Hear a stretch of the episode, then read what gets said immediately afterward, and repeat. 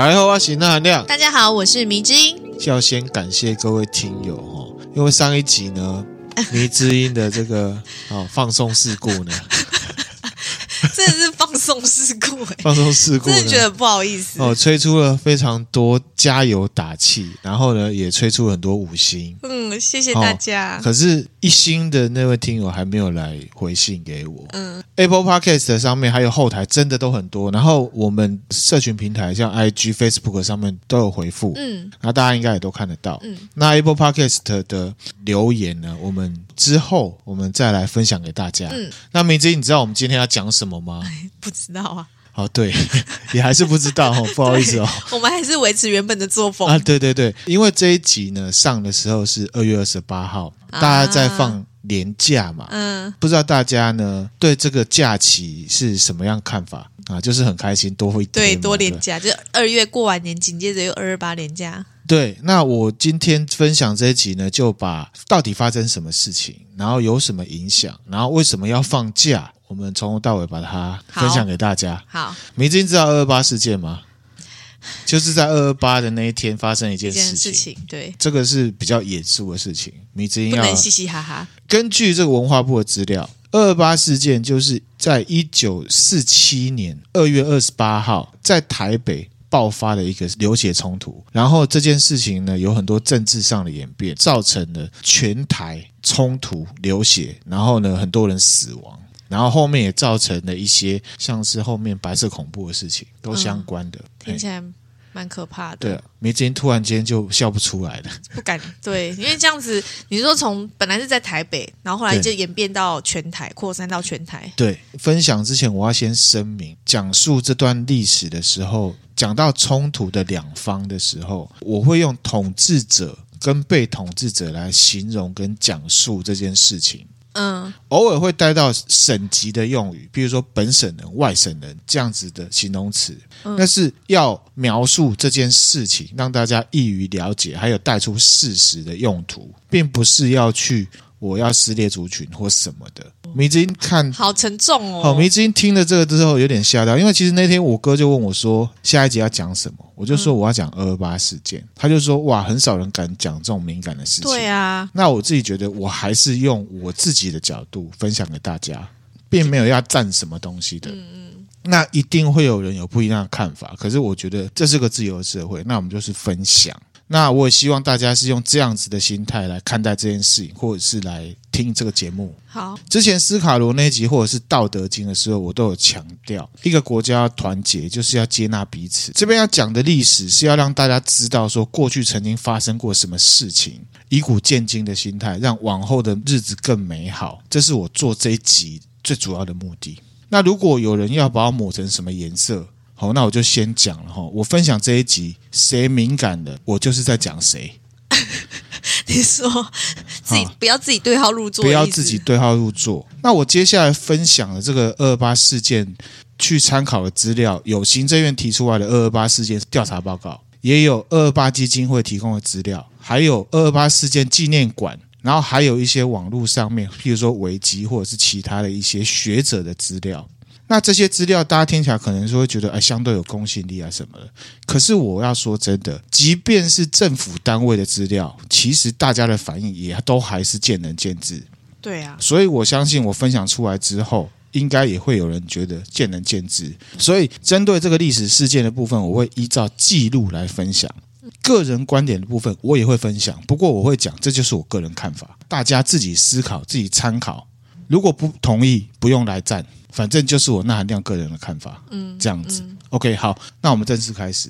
哦，感觉 开始之前要先深吸呼，深呼吸一口气啊。就是放下那个成见，我们单纯的讲一个历史，好这种感觉。来看，那什么是二二八事件呢？二二八事件就是指刚刚有讲过，一九四七年二月二十七号开始，台湾各地发生了军警跟民众之间的激烈冲突。嗯，具体呢，导致中华民国的国民政府调军队，哇，针对民间的人士武力镇压、扫射，用迫击炮、用机枪。迷之音真的不知道吗？政府政府对抗人民，自己下面的人民，这很荒谬哎、欸，嘿嘿嘿，可是这是真的。然后呢，也造成了台湾各地的人民死伤，也有台湾人民集结反抗的情况。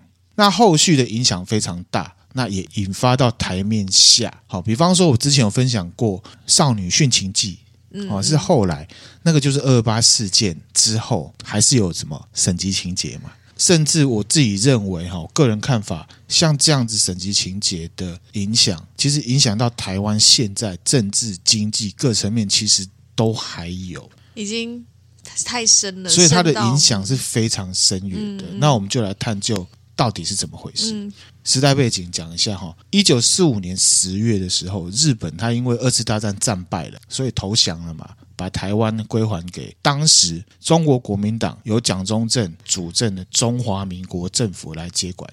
那时候中国国民党政府还在南京，还没有打输，嗯、还没有打输共产党。嗯，那当时呢，台湾最高的权力中心叫做行政长官。这个行政长官呢，不是民选的，也不是国大代表选的，也不是什么专业的公务人员，他是军人。嗯，那你想当然了，军人是谁指派的？就蒋中正指派的，嗯、直接指派。那这个人叫陈仪，嗯，好，照片我会分享给大家哈。二八事件的死伤人数，刚刚讲到就是军警嘛，然后拿军方的武器啊，扫射人民，来打人民嘛，嗯、还有迫击炮，还有手榴弹，各种的。嗯、那死亡人数这个就很复杂了，各种说法都有。但是可以确定的是，在二二八事件的前后。政府确实是采取了武装镇压，嗯，不论是各机关不按法定程序处决人犯，公开或者是私下枪毙的手段，其实是都有的，这是事实。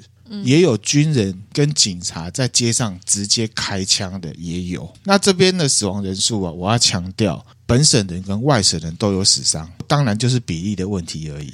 其中也有一些外省人是被台湾籍的群众围殴冲突致死，这也是有。有，嗯，或者是因为政府他们在镇压的时候直接杀到外省人，嗯、有。好，比方说彭孟缉，其实我们看二二八事件死伤最严重的是在高雄，在高雄，高雄就是有一个彭梦器，那彭梦器他是当时的高雄要塞的司令，嗯，他接受到命令之后，他就开始镇压，然后呢，去哪里呢？去车站。他们的议会还有去学校用迫击炮打，嗯，如果不知道彭梦器没关系哈，也不知道名字怎么写没关系，大家上网 Google 打高雄屠夫，哇，这名字就可以查得到他了，而且他是后来中华民国政府的参谋总长，而且他还做过驻日大使、驻泰国大使。你说在二二八之后他还做过这些？他就这件事情之后飞黄腾达，这跟之前啊。好，这个反正是这样哈。那我这边再补充哈，破题的时候我刚刚有讲，针对今天分享的事件两端，我会用统治者跟非统治者，而不是本省外省，就是因为受伤的有本省也有外省，只是比例问题。嗯，针对这件事情啊，二零二零年三月九号，有一个静宜大学通识教育中心的教授，一个叫苏瑶崇的教授，他以数字来指出，事实上超过三分之一。的外省人是死于政府镇压，政府在镇压的时候误杀，直接把他杀了。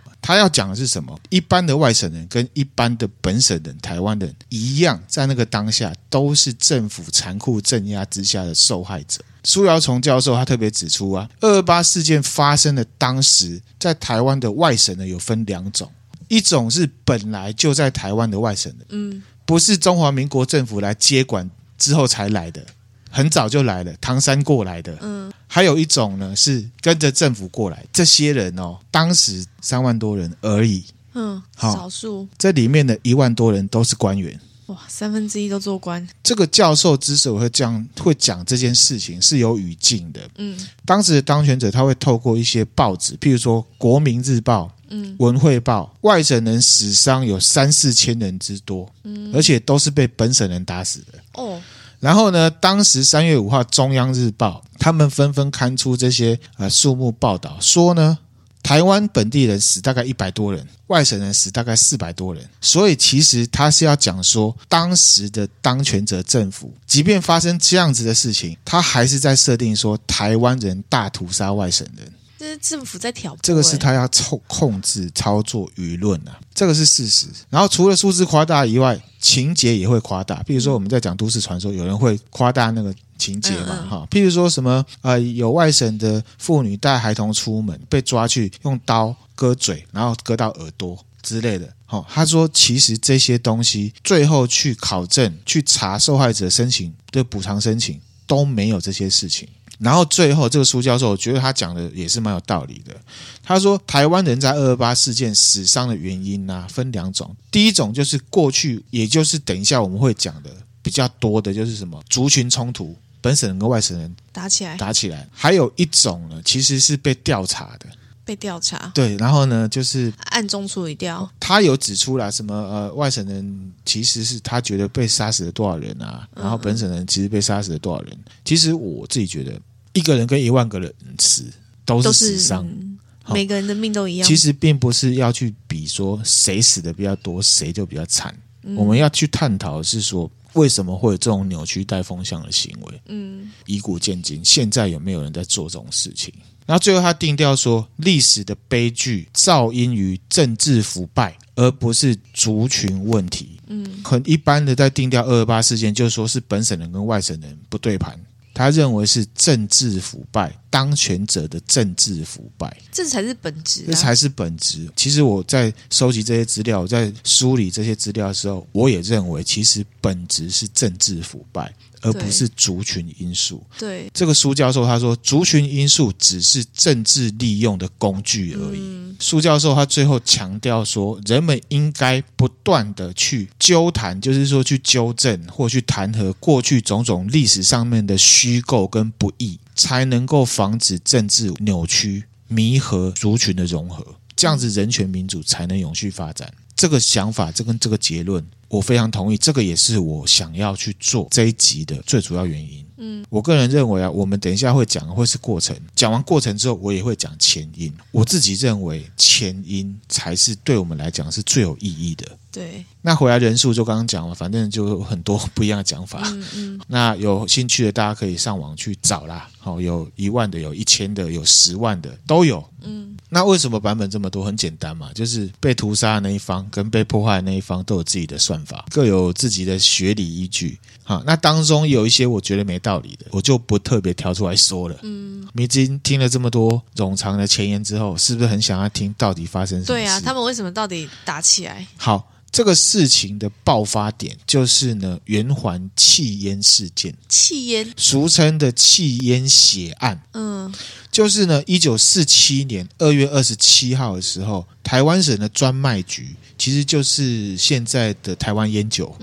啊，台湾烟酒前身是烟酒公卖局。嗯，啊，烟酒公卖局的前身是台湾专卖局。嗯，台北分局他们在查气私烟呐、啊。嗯，在查气的过程里面，造成了一死一伤，引发众怒，然后爆发出来二二八事件。嗯，听不懂对不对？怎么会这样？对啊，为什么气烟会一死一伤，然后爆发？好，一九四七年二月二十七号的时候，上午十一点，专卖局啊接获这个县民啊，有一个叫做陈朝斌的人密报说，在淡水会走私五十多箱的火柴香烟进来。嗯。那专卖局的这个业务专员第四组的组长叫杨子才的人，他派了六个人：叶德根、钟延洲、赵子健、刘超群、盛铁夫、傅学通去查气。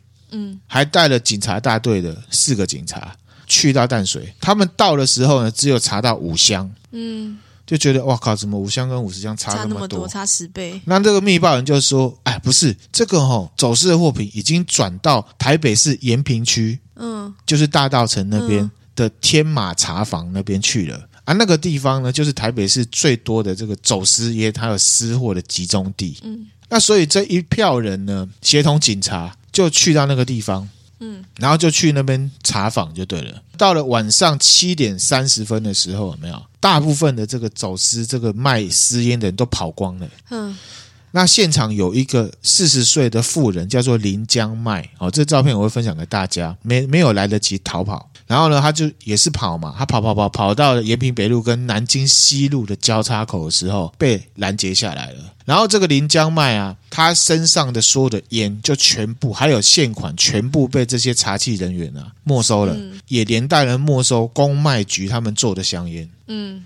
就是连合法的都收走的意思，合法的收走。嗯、然后这个林江迈他就当场他就跪下来哀求说：“你至少把合法的还我。如果你全部没收，我没有饭吃，我很穷。”嗯，因为是当众，然后他还跪求。嗯，还有一些很前因的东西，我们等一下讲。然后呢，围观的民众就纷纷的去跟查缉人员说情，求情，帮他求情，就说啊，你合法你还他嘛，非法的你收走没关系嘛。嗯。哦，可是茶器员很很硬，很硬，不予理会啊，有一点这样子勾勾顶这样。这时候茶器员就拿枪出来了，直接拿出来了，直接拿枪出来，因为可能被围观了，在一个情急的状况下，敲到了林江麦的头。嗯，林江麦呢，当场头就流血，昏倒了。群众看到林江麦倒地之后，就很生气，说：“你怎么打一个女人家？你自己不合理。”大家呢就开始包围这个查缉员。包围之后，查缉员看到哇，众怒难犯了嘛，赶快跑。嗯，所有的民众就追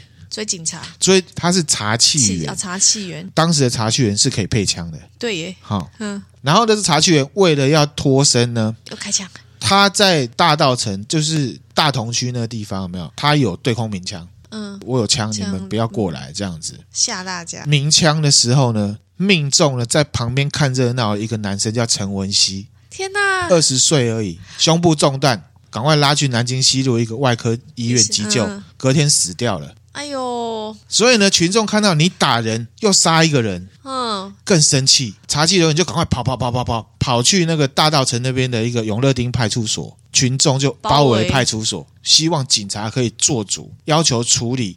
对，可是派出所他们警察，因为他们都自己人，让查缉员从后门逃跑了。嗯，逃跑之后找不到凶手，民众更加生气了。嗯，然后就开始去砸那个查缉员的车子，然后把车子翻倒。这个过程呢是官方记录。台北市警察局第四组张姓员警事后对林江迈做的笔录内容，嗯，还有什么？民国三十六年增治四九一号杀人案高等法院的记录，嗯，哦，这个是忠实呈现的。嗯嗯、那后来呢？晚上九点的时候，专卖局的业务委员会啊，常务委员有一个叫李炯之，他知道之后赶快到现场，大家就看他说：“哎，专卖局的人来了没有？”所有人又包围他们，然后呢，讲清楚，讲清楚，你怎么杀我们？根本就是欺负我们嘛！然后还乱打乱开枪。那这个李炯之跟杨子才呢，就赶快跑去台北市的警察总局，又跑到警察局了，就是现在西门町那个那边有一个哈、嗯哦，虽然他跑去啊，所有的群众也都跟去。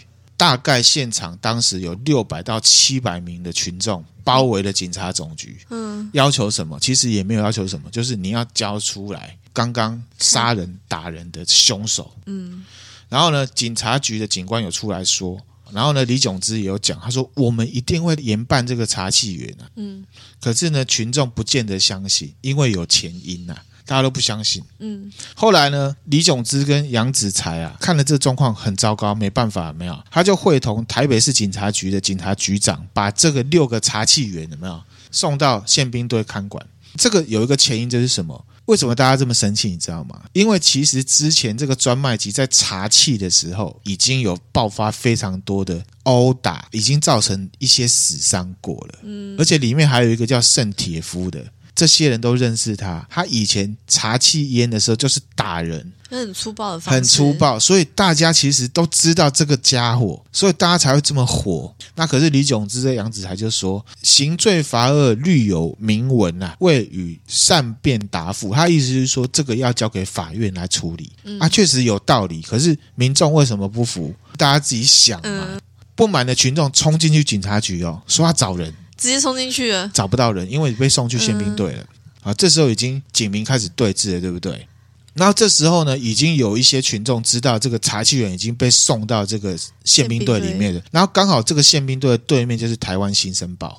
嗯，所以他们在晚上九点的时候就已经包围这个宪兵队了，然后呢，同时跑到这个台湾新生报里面去，嗯，要求台湾新生报要把这件事情登出来。哦，为什么会变这样？你知道吗？因为他们包围这个宪兵队的时候啊，这个宪兵团的团长要求民众散去。民众不相信的时候，嗯，他下令一排的宪兵有没有摆出射击姿势？这么快就用恐吓的这种方式就对了。然后呢，大家就很害怕，赶快躲到这个台湾新生报的骑楼里面去。嗯嗯。那总之呢，这样子就是一直弄，一直包围到隔天天亮，嗯，也就是二二八这一天，嗯，包围的民众因为查缉食盐的伤人的事件没有解决嘛。所以呢，就有人沿街呢敲锣打鼓，发生这件事情，情大家罢市、罢工，市民商店全部关起来反抗。嗯，大家都响应。你要想为什么大家都响应？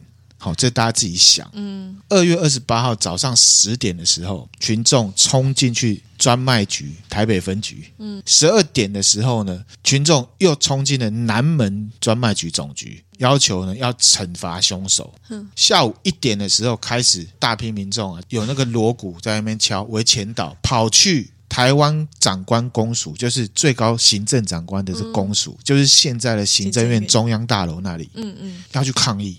但是呢，队伍走到中山路口还没有到这个地方的时候，就被武装的士兵阻挡，而且开枪射杀，直接射杀。哇，以前真的都是。不用等，想怎样就可以怎样吼。好，然后民众开始奔逃，很多人伤亡倒下来。下午两点多的时候，这些民众聚会在哪里呢？台北新公园，也就是现在的二二八和平公园。哦，聚集在那里。进站在公园里面的台湾广播电台，那时候台湾广播电台在二二八公园里面啊，在那个新公园里面，然后向全国广播批判陈仪政府。哦，你看他们批判什么？他们不是说杀人事件哦，他们批判。陈仪政府贪污腐败，民不聊生，这个就是前因。嗯嗯，然后就号召民众呢，各地的民众要起来驱逐各地的这些贪官污吏。哇！所以全台湾都先先后后都知道台北市发生了二二八事件。嗯，政治抗争行动呢就蔓延到全省，譬如说嘉义还有组织那个武装部队哦，嗯，好，还有各地都有。这事情广播出去，二二八当天下午三点，警备总部恐怖的警备总部出现了，宣布戒严，直接宣布了，直接戒严，然后派武装的士兵开始直接巡逻市区，看到什么奇怪的状况有没有？直接动手，有开枪扫射的，不少的民众、学生因为军民冲突而丧生死掉。当然，也有一些外省人被积怨已深的台湾民众殴打。哦，在台北车站也有，在啊公园里面也有，都有。哦，这个确实。所以呢，这个抗争呢，会全面蔓延，真的是各地，除了花东。其实我觉得，像这样子的状况，就是对罪魁祸首就是政府啊。其实是、啊、人民都是无辜的，真的。对，三月一号的时候，台北市参议会啊，为了反映民意，他们就邀请了台籍的一些国大代表，还有省的参议员，还有国民参政员，在现在西门町那边的中山堂开会，成立了弃烟血案调查委员会。嗯，推派一些人当做代表，譬如说王天登、哈林宗这些人啊，大家有兴趣可以去查。成立这个委员会的目的是要希望可以解除戒严，释放被抓的民众。第三个诉求是什么？军警不准再开枪。嗯，要由官员跟民众共同组织这个处理委员会，不能只有官。嗯，你知道为什么吗？官官 相护啊。哦也要求陈仪，台湾最高的行政长官，对全台广播，他同意这件事，这样。嗯，那陈仪呢？我现在先讲哈，他表面上呢全部接受，然后呢，他这个会呢不可以叫弃烟血案。嗯，叫做二二八事件处理委员会，嗯，简称处委会。等一下我就讲处委会。好，好，三月一号下午五点的时候，陈怡真的对二二八事件来做广播，嗯，然后他广播之后，因为他先放软，然后呢，在这个处委会里面，他就放进了官派的人了，比如说，然后警务处长胡福相啊，农林处长赵连芳，工工矿处长啊，包可勇，还有其他一些官。三月一号下午八点，下令解除戒严。接触听起来是不是？哎，这个官好像蛮开明的，对，对不对？对。好，那三月二号的时候呢，组委会又在开会。那会里面有决定要采纳，反正一些意见。然后呢，他们决定呢，组委会的成员啊，要有包含下列一些组织成员：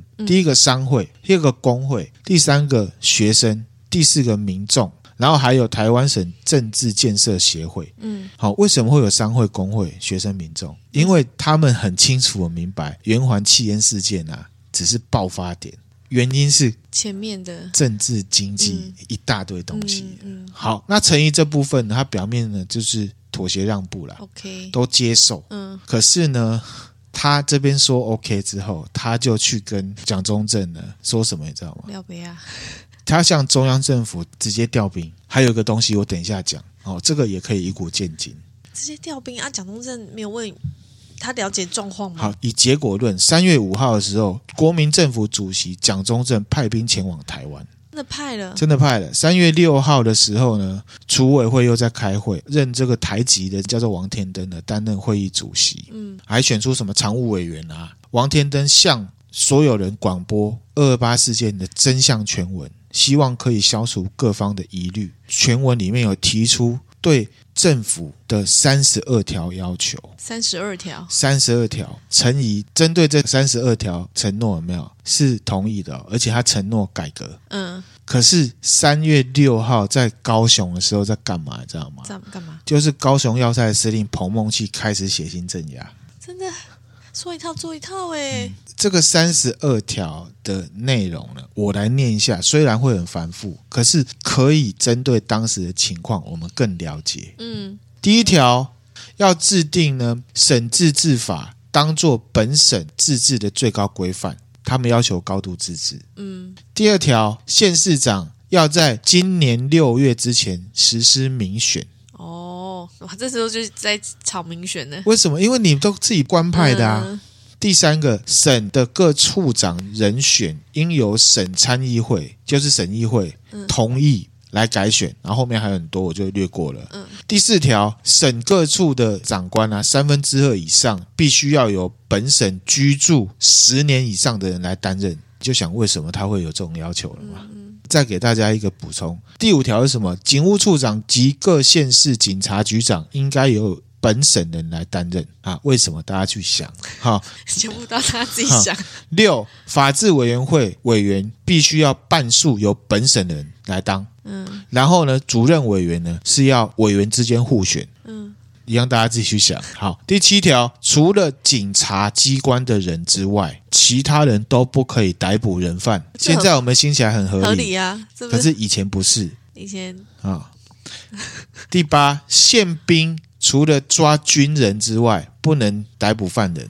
九，禁止带有政治性的逮捕。嗯那你就知道当时是怎么样哈。十，非武装的集合结社绝对自由，非武装的，对嗯表示那时候是不可以的。的好，十一，言论、出版、罢工绝对自由，嗯以前是不行的。嗯废止新闻纸发行申请制度，嗯就是你要给我审核。即刻废止人民团体组织条例，这个我们就先跳过，大家有兴趣大家去了解。十三，废止民意机关候选人的一个办法。十四，改正各级民意机关的选举办法，一样，因为它就是保障外省人。十五，实行所得统一累进税，除了奢侈品可以再续税之外，不得征收其他任何的杂税。嗯好，十六，一切公营事业的主管必须由本省人担任。嗯，为什么之前就都外省啊，好，十七，设置民选的公营事业监察委员会，日产处理委任省政府全权处理接收啊，所有所有东西。然后呢，这些委员必须半数由本省人来当。嗯这个等一下我也会特别讲哈。十八，撤销专卖局。嗯十九，撤销贸易局；二十，撤销宣传委员会；二十一，各地方法院长官由各地方法官、首席检察官全部由本省人充任。基本上，反正有油水的、有权力的、可以打人杀人，都是外省人当就对了啦。嗯你为刀俎，我为鱼肉啦。嗯，我这个会贴出去给大家看。整体下来，大家看了就会知道，当时会有很多很奇怪的事情，嗯大家自己去看就好了。好，那这个是三月七号下午的时候，这三十二条要求，对不对？嗯好，这个很妙哦。这个三十二条要求呢，拿去给公署的时候呢，到陈仪那边变成四十二条。哎，多十条，然后呢，陈仪就针对这个四十二条，他言辞拒绝。嗯，然后三月八号的时候，储委会自己发表声明，推翻之前的三十二条，执政当局说的四十二条。嗯，然后呢，自己说四十二条因为没有好好的推敲啦，所以呢有一些不当要求啦。嗯，针对。这件事情，辅仁大学历史学系的一个教授叫陈君凯，他在二零一三年他发表一本书，叫做《解码二二八》。嗯，他认为二二八事件处理委员会其实只向陈仪提出了三十二条，所谓的四十二条，那个十条呢？是谁？是政府官员自己制造的，拿来当做你太过分了，来作为镇压的借口。哦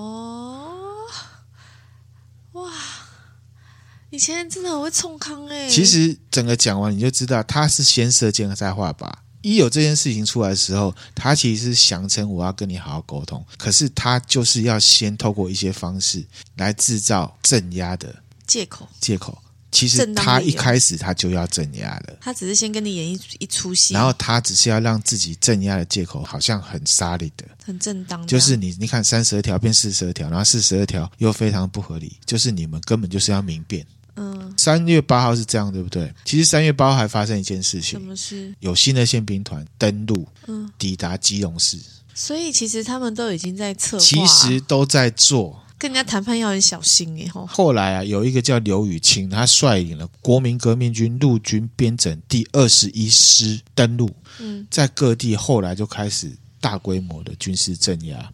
一个斗之士，一个师。如果满编的话，会有两万五千人，这么多，我不敢说他满编哈，所以我们推测大概是一万到二点五万的军队，嗯，有武装有枪的军队，欸、从基隆上岸，对自己人你是要干什么？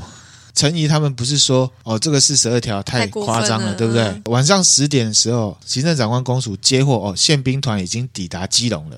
下午十点半下令总攻击中山堂里面那些一样。开会的储委会的的人全部开始逃，大部分都被抓。当晚有一百多个十八九岁的学生呢，在圆山遭到枪击，就是非常有名圆山事件。天哪，嗯，这里面这个水可深了。刚刚讲到三月八号是这样，对不对？三月十号的时候，陈仪宣布全台戒严，解散储委会，老大说了算。不是才刚解，现在。然后各地之后就开始有一些什么清香的动作，开始出现什么白色恐怖、冤狱。嗯，好，然后后面反正就是一些阿兵哥啦，挪来挪去的，在哪里进驻台北、进驻基隆。然后呢，三月十三号的时候开始有一个绥靖工作。开始扫射、处死民众，在淡水河火车站、植物园，到处可以看得到尸体。这样子，那这是发生在台湾哦，民国三十几年的事情。这人民哪有办法？这样那那段时间，人民应该都没办法生活吧？就是即便是跟这些事情没有关的，也都不敢出门了吧？不敢啊，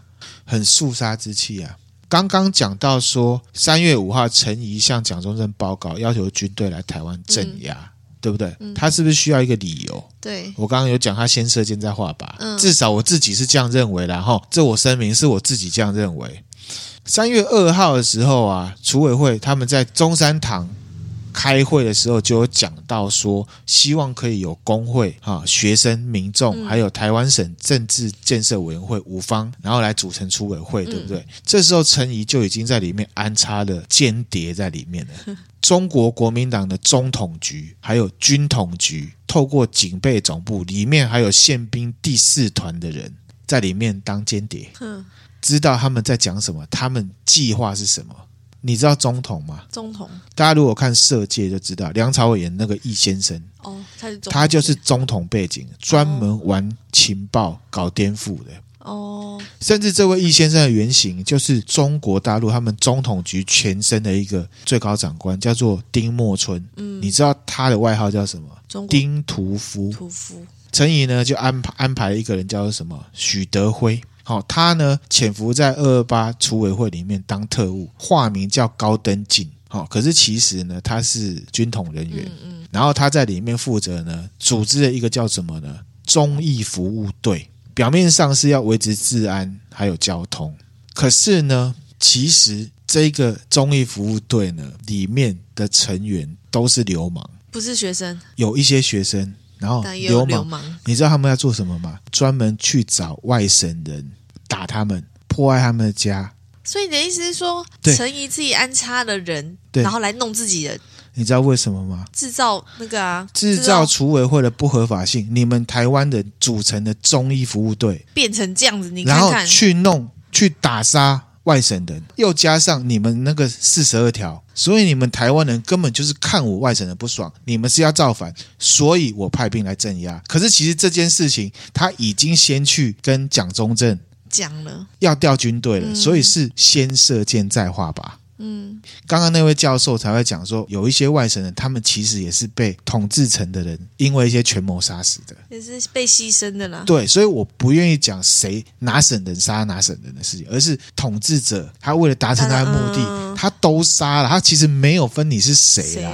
好、这也可以让我们以古鉴今了。这边有一些资料啊，譬如说，在当时担任《明报》记者一个叫做吴浊流的先生，他在一本书叫做《台湾连翘》里面就有讲到，忠义服务队里面的流氓其实就是在烧杀掳掠，他专门烧毁外省人的商店，殴打外省人，去制造民众对二二八储委会的怀疑。嗯嗯一方面呢，去制造中央派兵镇压的借口。嗯，而且这个是在官方他们的机密文件反建工作报告里面直接写的，所以都是有证有据的，有证有据的，证明了陈怡等人曾经在背后严密操控二二八事件。好黑暗哦，好、好好坏哦，后来呢，那个圆山事件就是中义服务队的人就在那边搞东搞西的，嗯。造成忠义服务队里面真的一些台湾籍的年轻人在圆山那边被军队给射杀了。米芝，你有什么看法？整体像从刚刚讲到现在。我觉得以前那种就是资讯没有那么透明的时候，确实很容易就是被人家怎么搞的都不知道。这个哦，就是刚刚讲军统、中统啊这些背景啊，你知道，其实中统就是现在调查局的前身啊。你知道调查局其实就是情报单位啊，对，间谍会弄的就是颠覆、没有，你知道。有时候就是你知道情报单单位，就就字面上来讲，感觉就是只是去收集情报，然后他会 No no no 如 no, no, no 如实的传达。但目前听起来，就是他们情报单位其实是会去搬弄是非。没有，你看美国 CIA 啊，像之前我们看很多好莱坞片，间谍不是像零零七穿西装拿个枪在那边 biang biang 哎，他们是去融合地方的一些势力去做一些，然后会牺牲一些人去达到他们国家在这里的政治目的啊，政治真的是好黑哦，好可怕哦，很可怕哈、哦。然后当然这个就是统治者啦，先射箭再画靶，这是我个人看法。嗯，好，因为内容还有很多啦，嗯那我们就分上下集。嗯可是我们呢会一同更新出去。好，那我们现在呢要来转换一下心情，对，呃我们要回复呢 Apple Podcast 上面呢的五星留言啊。要再说一次，很感谢大家，真的，明今天差点又要再哭出来了，真的很感人，真是喜极而泣。喜极而泣哈。对，大家给我的打气真的是，我觉得都很很贴心，然后对，对，就是真的是很为我们这个节目着想。哎，我们真的是感受到听友的天秀了一个打击换来好多打气，嗯，真的很棒。你发音要标准一点，啊一个打击，对，好，换来很多打气。好，我们先来回复哈，就是一星后面的五星。好，我来分享一下啊，有一位听友他叫嗨，我叫 C 伟，嗨，Siri，你好。他说呢一直想来留言，可是都没有来留，哈哈。听的最后一集《道德经》下集开头，那含量的回答评论度量，让他直接来打评论了，嗯哈哈。他说呢，他是在挖宝 Podcast 的途中偶然听到我们的节目，嗯，一听直接爱上。他说呢，他花了五天，每天至少十二小时追完全部集数。这个比我追剧还猛，不得不说，我佩服你。然后他有刮胡，我没有要给你们压力的意思哦，因为真的太好听了。谢谢。然后他说每天都很期待有新的一集可以听，嗯也算是一种小确幸。嗯，然后他说呢，说真的，那含量跟迷之音的配合听起来就很舒服，营造一种对比感。嗯，哦，他说博士跟学生对话的感觉，对啦，博士不敢当啦，然后学生敢当啦，我敢当啦。就是分享嘛，嗯哈、让他想到被讨厌的勇气，书里面的哲学家感恩学生的对话方式，这样。嗯，他希望贵节目呢可以长长久久，辛苦我们了，三个笑脸谢谢。啊！短期间内刷完，让他知道我们真的很用心。对于内容跟评论意见的建议，还有录制 podcast 的真的不简单，哦，因为他说他自己也尝试录过，嗯，他说真的很不容易，哈哈，太多幕后工作要做，然后 keep real，我们真的很棒，我会努力帮你们拉下线。哦，谢谢，哦，超感谢，谢谢听友支持，我们一定会继续努力下去，一定会的。好的，我们会继续；不好的，我们会检讨。嗯，好，可是因为对方还没有回我，啊，我也还没有想通，所以好了，不要再纠结了。我没有纠结哈。好，那下一则哈，这一位听友呢，他的标题是“给迷之音打气”，哦，他叫阿贵九一一，谢谢阿龟。啊，他说加油，用诚挚包装偏见的意见，就不要太介意了。就像在便当店建议老板增加意大利面是一样的，比喻蛮好笑的，真是太奇怪了意见。好，所以我就说，其实很多事情真的是见仁见智。嗯，那也很感谢这位听友的支持，谢谢，谢谢，感谢这位阿贵九一，谢谢。然后连我们顶顶都谢谢了，都感谢了。然后还有一位呢，他这个不知道是什么文，是法文还是什么文，我不晓得。他的名字叫夏雪怡。嗯，好。他说呢，听完啊，EP 三四就是《道德经》那一集，五分三十三秒的到二十四分二十六秒之后，他想要问纳米一个问题：什么？父子骑驴这则故事是出自东方夜谭还是西方夜谭？他这个问题是有很多陷阱在的，嗯，因为正确答案也不是天方夜谭，这个是出自于呢《伊索寓言》的父子骑驴，哈，高招，这个听友是高人吧？我想父子骑驴的故事分享给大家。好，就是在呃《伊索寓言》里面有一个故事啊，哈，就一对父子，他们一开始他们就有一头驴啦，然后他们就要牵去呢市集把它卖掉。对，然后在卖的过程里面呢，这父子就听到旁边一个小女生啊，就说：“哎呦，这对父子好笨哦，有驴子骑干嘛不骑还要卖掉，好笨哦。”嗯，然后父子就听了就说：“哎，也对 哈、所以呢，他们就不卖了。不卖了之后呢，一开始就是儿子骑在上面，然后爸爸呢就牵着驴走。然后这时候旁边又有一个老人啊，看到这状况，他就说：‘哎呦，这个小孩怎么这么不懂事，不孝啊！’自己骑驴子，爸爸在下面走啊，嗯，不孝呢，嗯，好，那儿子听到了，他就说：“哎呦，好像很不孝。”欸，他就下来了。下来之后，换爸爸上去，然后继续走。然后呢，又看到一个人，那个人就说：“哦，这个爸爸怎么这样子啊？你儿子还这么小，你怎么自己骑驴呢？让儿子在路上走呢？你是虐待自己的儿子是不是啊？”爸爸就想说：“哇靠，好像是这样哎！天哪，这些路人，他就下来了，然后。爸爸做也是也不对，儿子做也不对，那公平好了，一起做，一起做，嗯，一起做了之后，又有人讲话了，他就说：“哇靠，你们父子两个也不是说很瘦呢，吼。啊，你这两个人骑一头驴，你们是虐待动物是不是啊？”天哪！那个父子就想说：“哎呦，他们觉得我们在虐待动物，哎，好，那就下来，嗯，下来之后呢，怎么办？就有一个人说。”哎呦，啊！你们怎么这样子对待驴子啊？你们知道吗？其实你们应该要把驴子背在身上。然后那个爸爸呢，就真的把驴子背在身上。嗯。然后呢，驴子因为他以前都是载人的，现在被背在身上，他很不自在，不自在，他就挣扎，挣扎，他就掉到河里面去了。啊，这故事就结束了。嗯。这故事告诉我们什么？什么？迷之音，你说，自己说，我自己说。别人说什么不重要，自己想要怎么做才是最重要的。对，因为别人都不是你。当初一开始的时候，女孩子在说：“哎呦，啊，怎么那么傻？你们驴子为什么要卖掉？”我就想那爸爸就说：“阿林北都想要卖，你关我你屁事，直接这样就好了。”对，好，因为其实一开始就是他们的自己想法，嗯嗯，照自己的想法就好了。这听友真的很厉害，这听友真的很高招，很棒，嗯、感谢这位听友。谢谢。其实我这次因为这件事情呢，在 IG、Facebook 上面有很多人的回复，都超级精辟的。嗯，哦，真的，我觉得有很多高人，真的是高手在民间哦。真的，感谢各位，好，谢谢。那再一则，下一则呢？他的标题是“是谁在批评迷之音的啦？” 我要跟他拼命哦！没关系啦，不用不用这样。迷之音真的放松事故，这催出了很多啊米粉。没有这样子，你知道，我就会觉得那件放送事故真的是一个，就是自己有点荒唐，是不是？其实没有荒唐啦，这个我觉得就是你，这是你的真实反应嘛。啊，这是我们本来就是这样子的哈。他的名字叫仓鼠，然后他给我们五星。他说呢，迷之音是这个频道让人听下去啊，节奏变舒适的精髓耶。不敢当然，因为钠含量才是那个。没有没有，我觉得哦，还是一样化学作用，钠含量过高之所以会被大家喜欢，我们的优点是我们两个。好好的，我们要保持；不好的，我们要修改。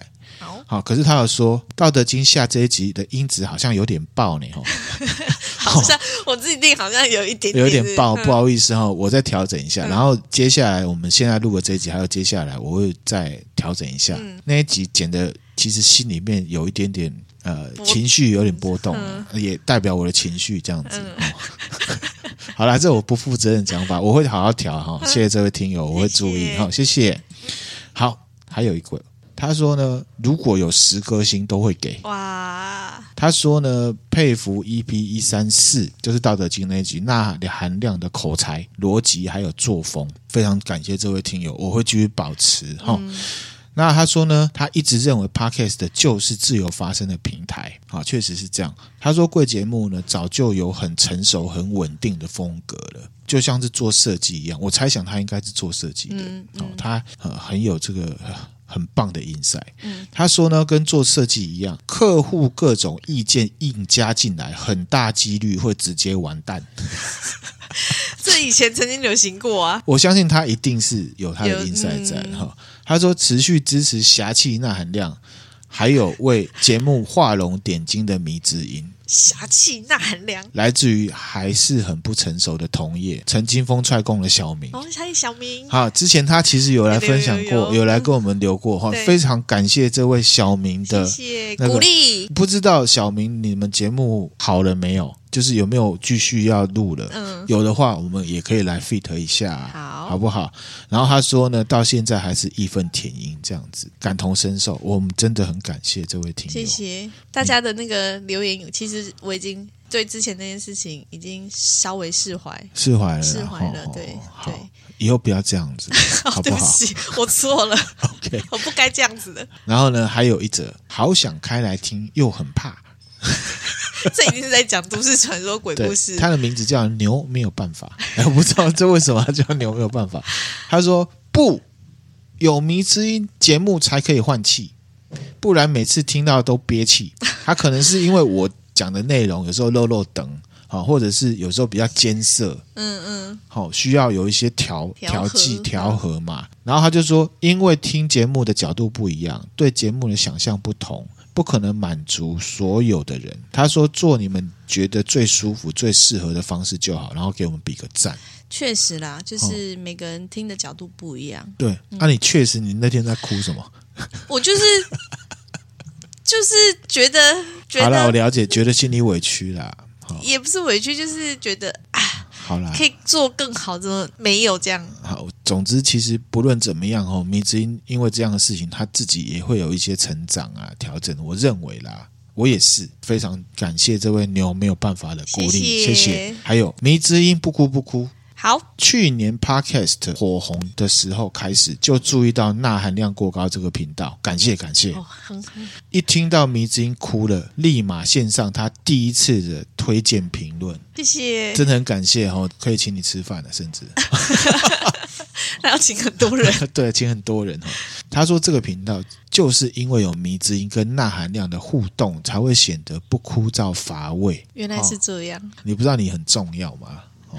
他说呢，学生时代听老师讲着课程内容，总是期待听到同学们出乎意料的回复，所以我的回复都很令大家出乎意料。然后他说呢，这样的回复接着就会引起全班哄堂大笑。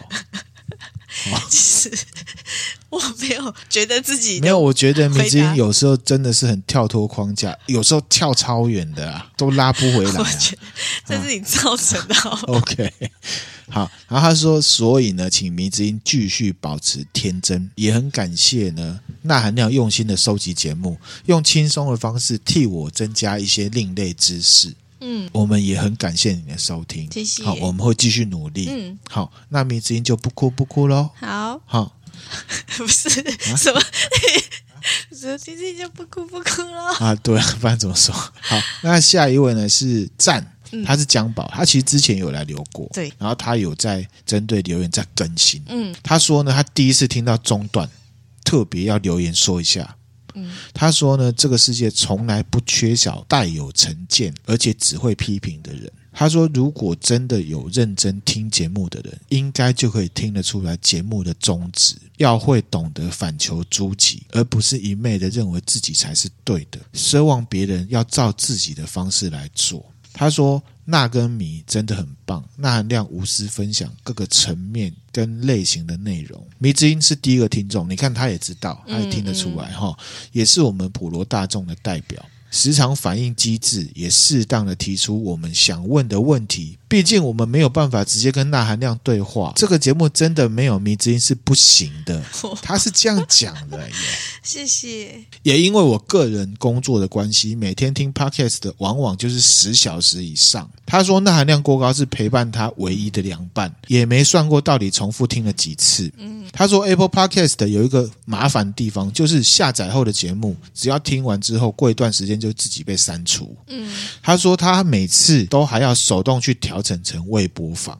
这位听友真的是我们的始终的听友，谢谢，真的要感谢，谢谢江宝，真的谢谢江宝。我们真的以后如果哈办个什么见面会什么，请你一定要请你来吃饭哈，一定要来哈，感谢你，我当面感谢你，谢谢。好，他说呢，他会这样做，就是因为他实在太爱这个节目了。哇，我们真的很感谢有这样的始终的听友，我们真的会继续努力哈。最后也期望那含量跟米之音莫忘初衷。不要因为极少的意见受到影响，持续创作有内涵、有深度的内容。嗯，也不枉我干我老婆的手机来战报，然后刮胡说：“对，就是我，就是你，原来就是你，就是他。”我真的我对你感谢不完，真的是感谢感谢哈。对所有听友都是，都是好。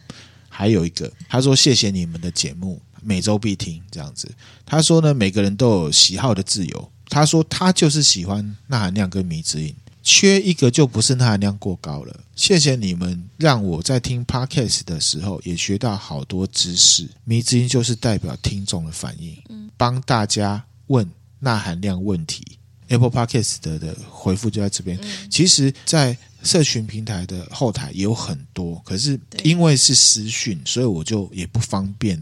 对，分享给大家，我们都一一回复。会接下来在下一集是鬼故事，他在帮我加完油之后，他讲了一个鬼故鬼故事给我听。嗯，然后呢，我会分享给大家。好，啊有很多很多都是后台，然后分享，因为私讯我就不方便分享。嗯、总之就是一起的感谢，大家。我们唯一能做的就是继续努力。对，再再次谢谢大家，然后保持我们的 tempo，这样。对，我们保持我们 tempo，而且我们做自己。嗯，好，那我们今天分享的内容就在这边。嗯、然后二二八的事件呢，我们接下来会录。然后我们会再转换成严肃的心情。好，那今天分享的内容就到这边啦。谢谢大家，谢谢大家，拜拜。拜拜。Rei.